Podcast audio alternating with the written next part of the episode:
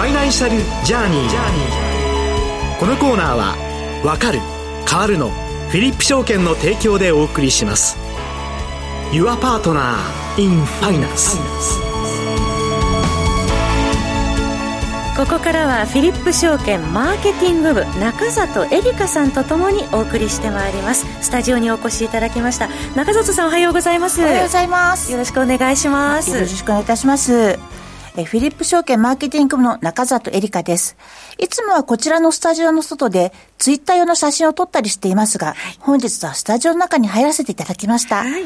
私自身、長年インターバンクで外国為替のディーリングに携わっていましたので、今回は FX というよりは、外国為替取引についてよく誤解がある3つをお話したいと思います。はい。その誤解、まず1つ目はどういうことでしょうか？はい。えよくテレビのニュースなどで、現在の東京外国為替市場は1ドル147円80銭から85銭の間で推移しています、などと聞きますが、これは正確な表現ではありません。はい。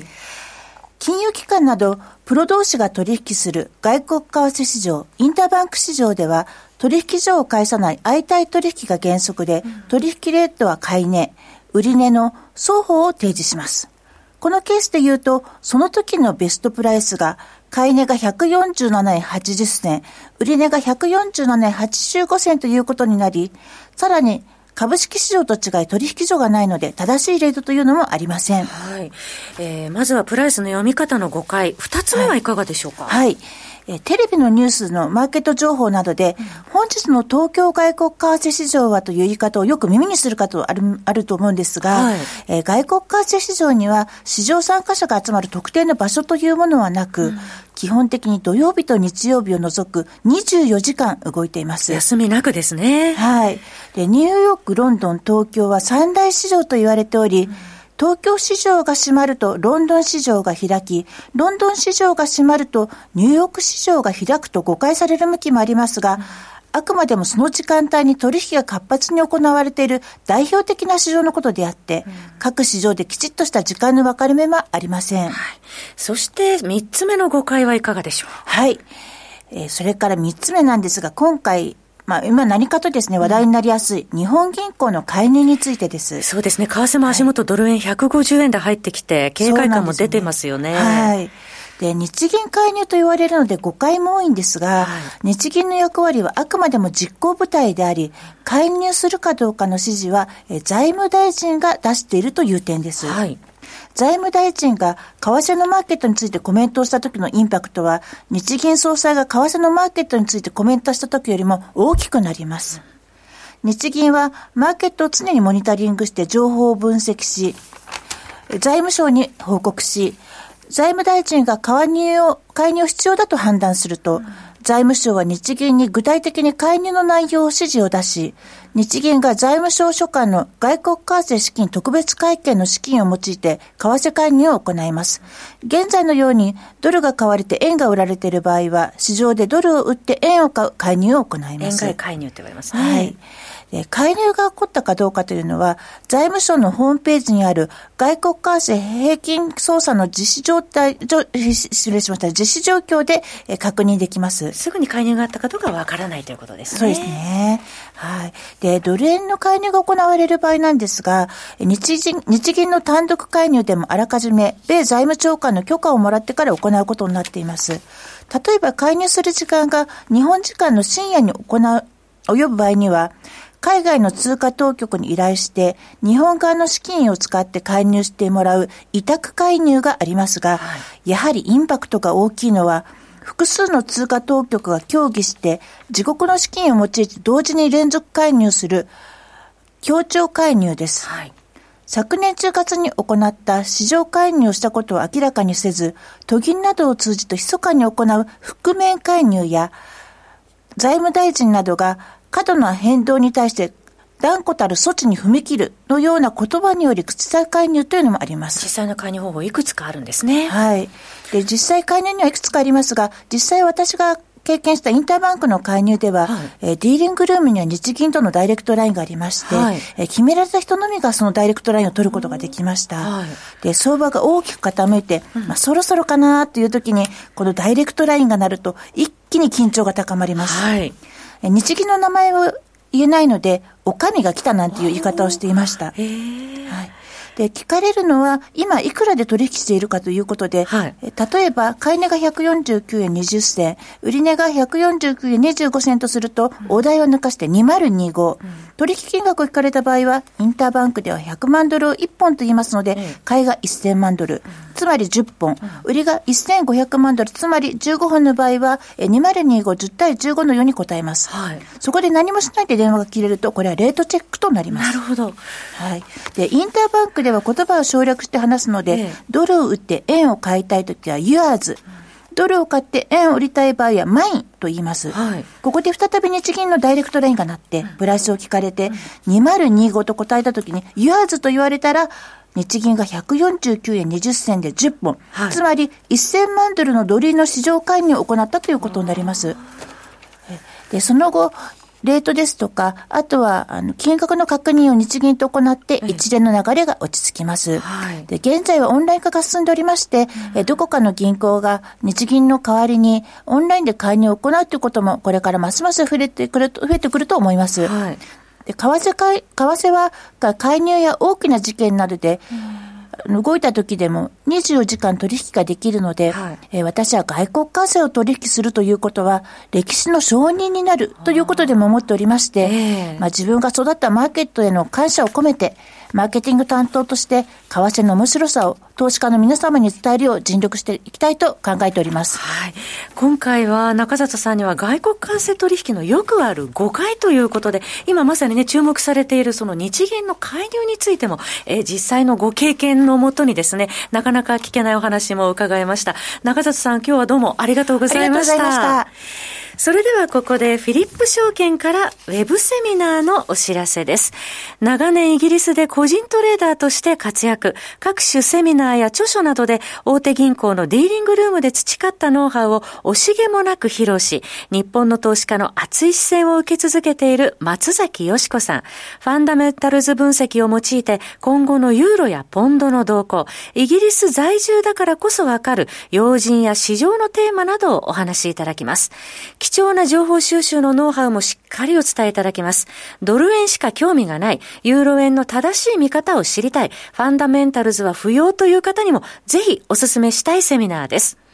フィリップ証券ウェブセミナー、ユーロポンド攻略法がわかるファンダメンタルズの法則、11月16日木曜日夜8時から9時半まで開催いたします。ウェブセミナーですので、ご自宅でパソコンから、または電車の中でモバイルからなど、お好きな場所からご参加いただけます。ぜひ、お気軽にお申し込みください。お申し込みは、フィリップ証券のホームページまで、ファイナンシャルジャーニーのホームページ、右側のバナーからも、フィリップ証券のホームページにリンクしています。なお、このウェブセミナーでは、当社が取り扱う商品などの勧誘を行う場合がございます。あらかじめご了承ください。フィリップ証券が提供する金融商品は、投資元本以上の損失が生じる恐れがあるものを含みます。契約締結前交付書面、または、目論見書をよくご理解の上、お取引ください。フィリップ証券株式会社金融商品取引業者関東財務局長金賞第127号。以上、フィリップ証券からのお知らせでした。お知らせの後はもうお一方ゲストをお迎えしてお送りしてまいります。フィリップ証券は、わかる変わるをブランドコンセプトに、投資のことがわかる、分かって参加する楽しさを皆様へお伝えしています。いつでもお客様の良きパートナーとして対面営業、オンライン、法人営業、上場支援などお客様に合ったご提案が可能です。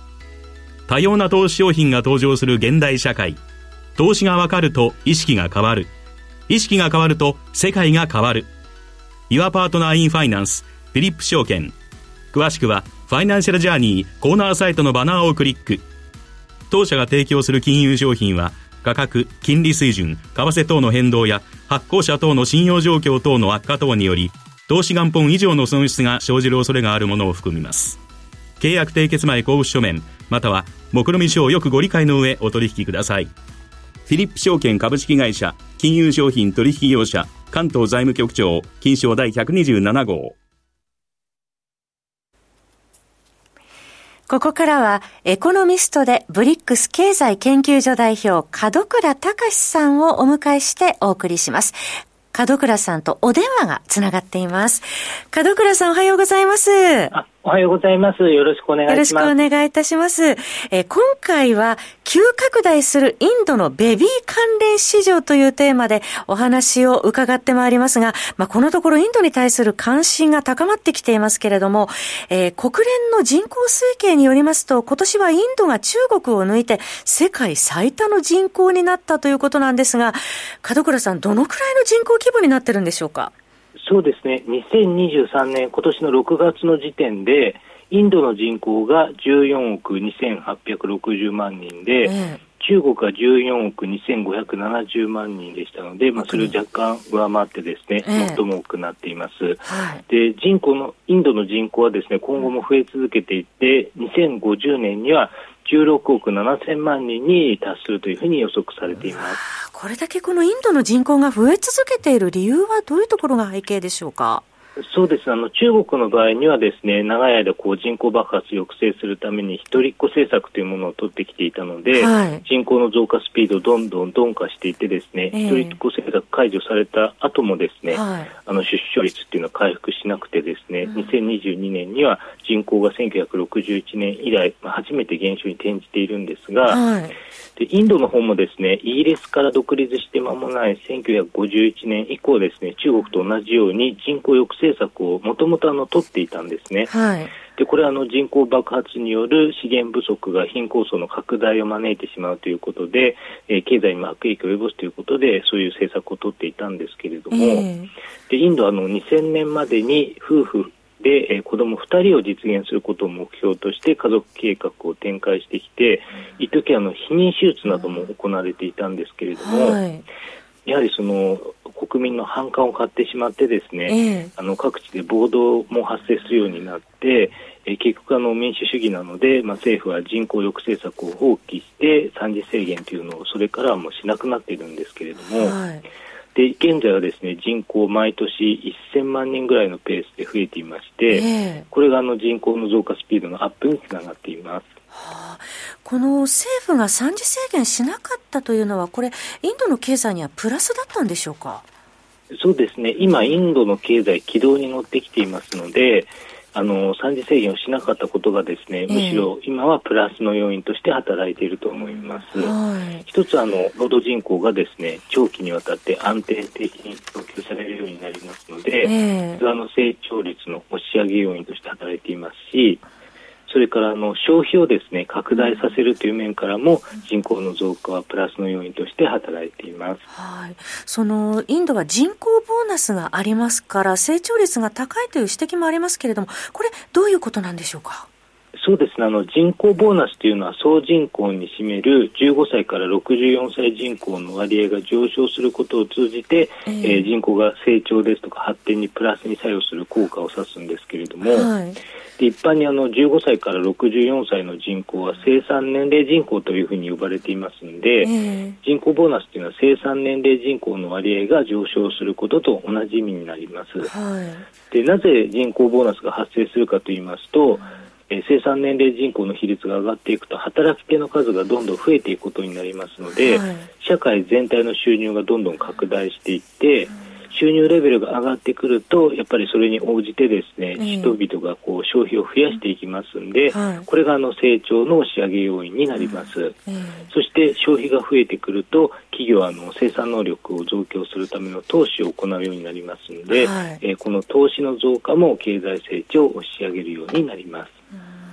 ただあの、どの国もですね人口ボーナスを享受できる期間というのは限りがありまして、えー、いずれあの人口ボーナスというのはなくなってしまうんですね。でその代わりに今度あの経済成長や経済発展を阻害する人口オーナスという効果が現れるようになります。はい人口オーナスというのはですね65歳以上の高齢人口の割合が高まっていく現象で、はい、高齢者の方はまあ現役引退しているので収入が少なくて、まあ、消費が増えにくくなってくるということがありますし、えー、それからまあ高齢者の方は現役時代の貯金を取り崩して生活するようになるので、うん。はい、社会全体の貯蓄率もこう下がっていってしまうということです。はいでインドの場合には生産年齢人口比率が高まっている期間が今後数十年先まで続いていきますので人口ボーナスがこう長期にわたって享受できる可能性が高いんですけれども、はい。ちなみにあの日本の場合にはですね、えー、人口ボーナスがピークをつけたのがちょうどあのバブル崩壊の時期と重なる1990年でして、えー、今あの日本では人口ボーナスというのは全くこう消えてなくなってしまっていまして、はい、それとあの逆のですね人口オーナスの効果が現れている状態になっています、うん、だんだん高齢化社会でね、えー、貯金を取り崩して生活する方が増えてきているということなんですよね日本は。そうですね、えーはい、一方でそのインドの出生率出生数というのは年間どのくらいなんでしょうか？インドの出生数はですね2500万人になっていまして、えー、年間ですね日本が2022年の出生数が77万747人でしたのでもう日本の32倍以上なんですね。30倍以上。はい、まあ、これだけ出生数が多いとなりますと、ベビー関連市場も急拡大してるんじゃないでしょうか？えあのその通りで、今、え。ー、インドのベビー関連市場というのはですねものすごい勢いで拡大するようになっています、はい、これまであの出生率が高くても平均所得が低かったので、えー、インドの一般家庭が育児にかけられる費用というのは少なかったんですけれども、はい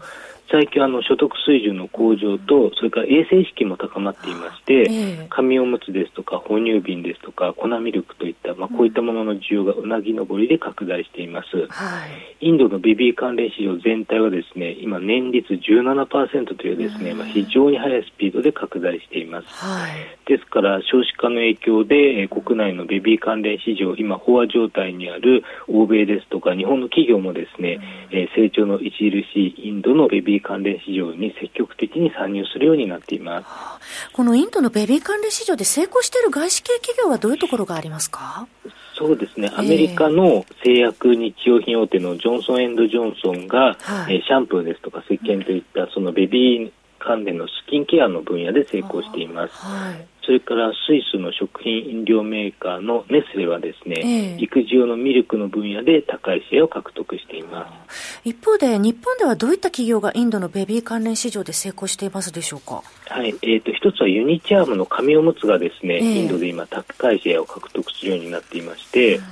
えー、ユニチャームは2008年にインドに進出したんですけれども、はい、進出後10年ぐらいで黒字化をもう実現していまして、はい、現在はインドの紙おむつ市場で40%近いシェアを獲得しています。はい。まあ、インドの平均所得からすると日本製の紙おむつというのは高級品の部類に入るんですけれども、えー、えー、高所得層の主婦との間ではですね、うん、日本の紙おむつというのは安心安全ということで、えー、人気を集めています。はいそれから哺乳瓶の分野ではですね、ピジョンが2009年にインドへの進出を果たしていまして、えー、2015年からはニューデリー近郊に工場を建設して、哺乳瓶と吸い口をですね、え生産しています。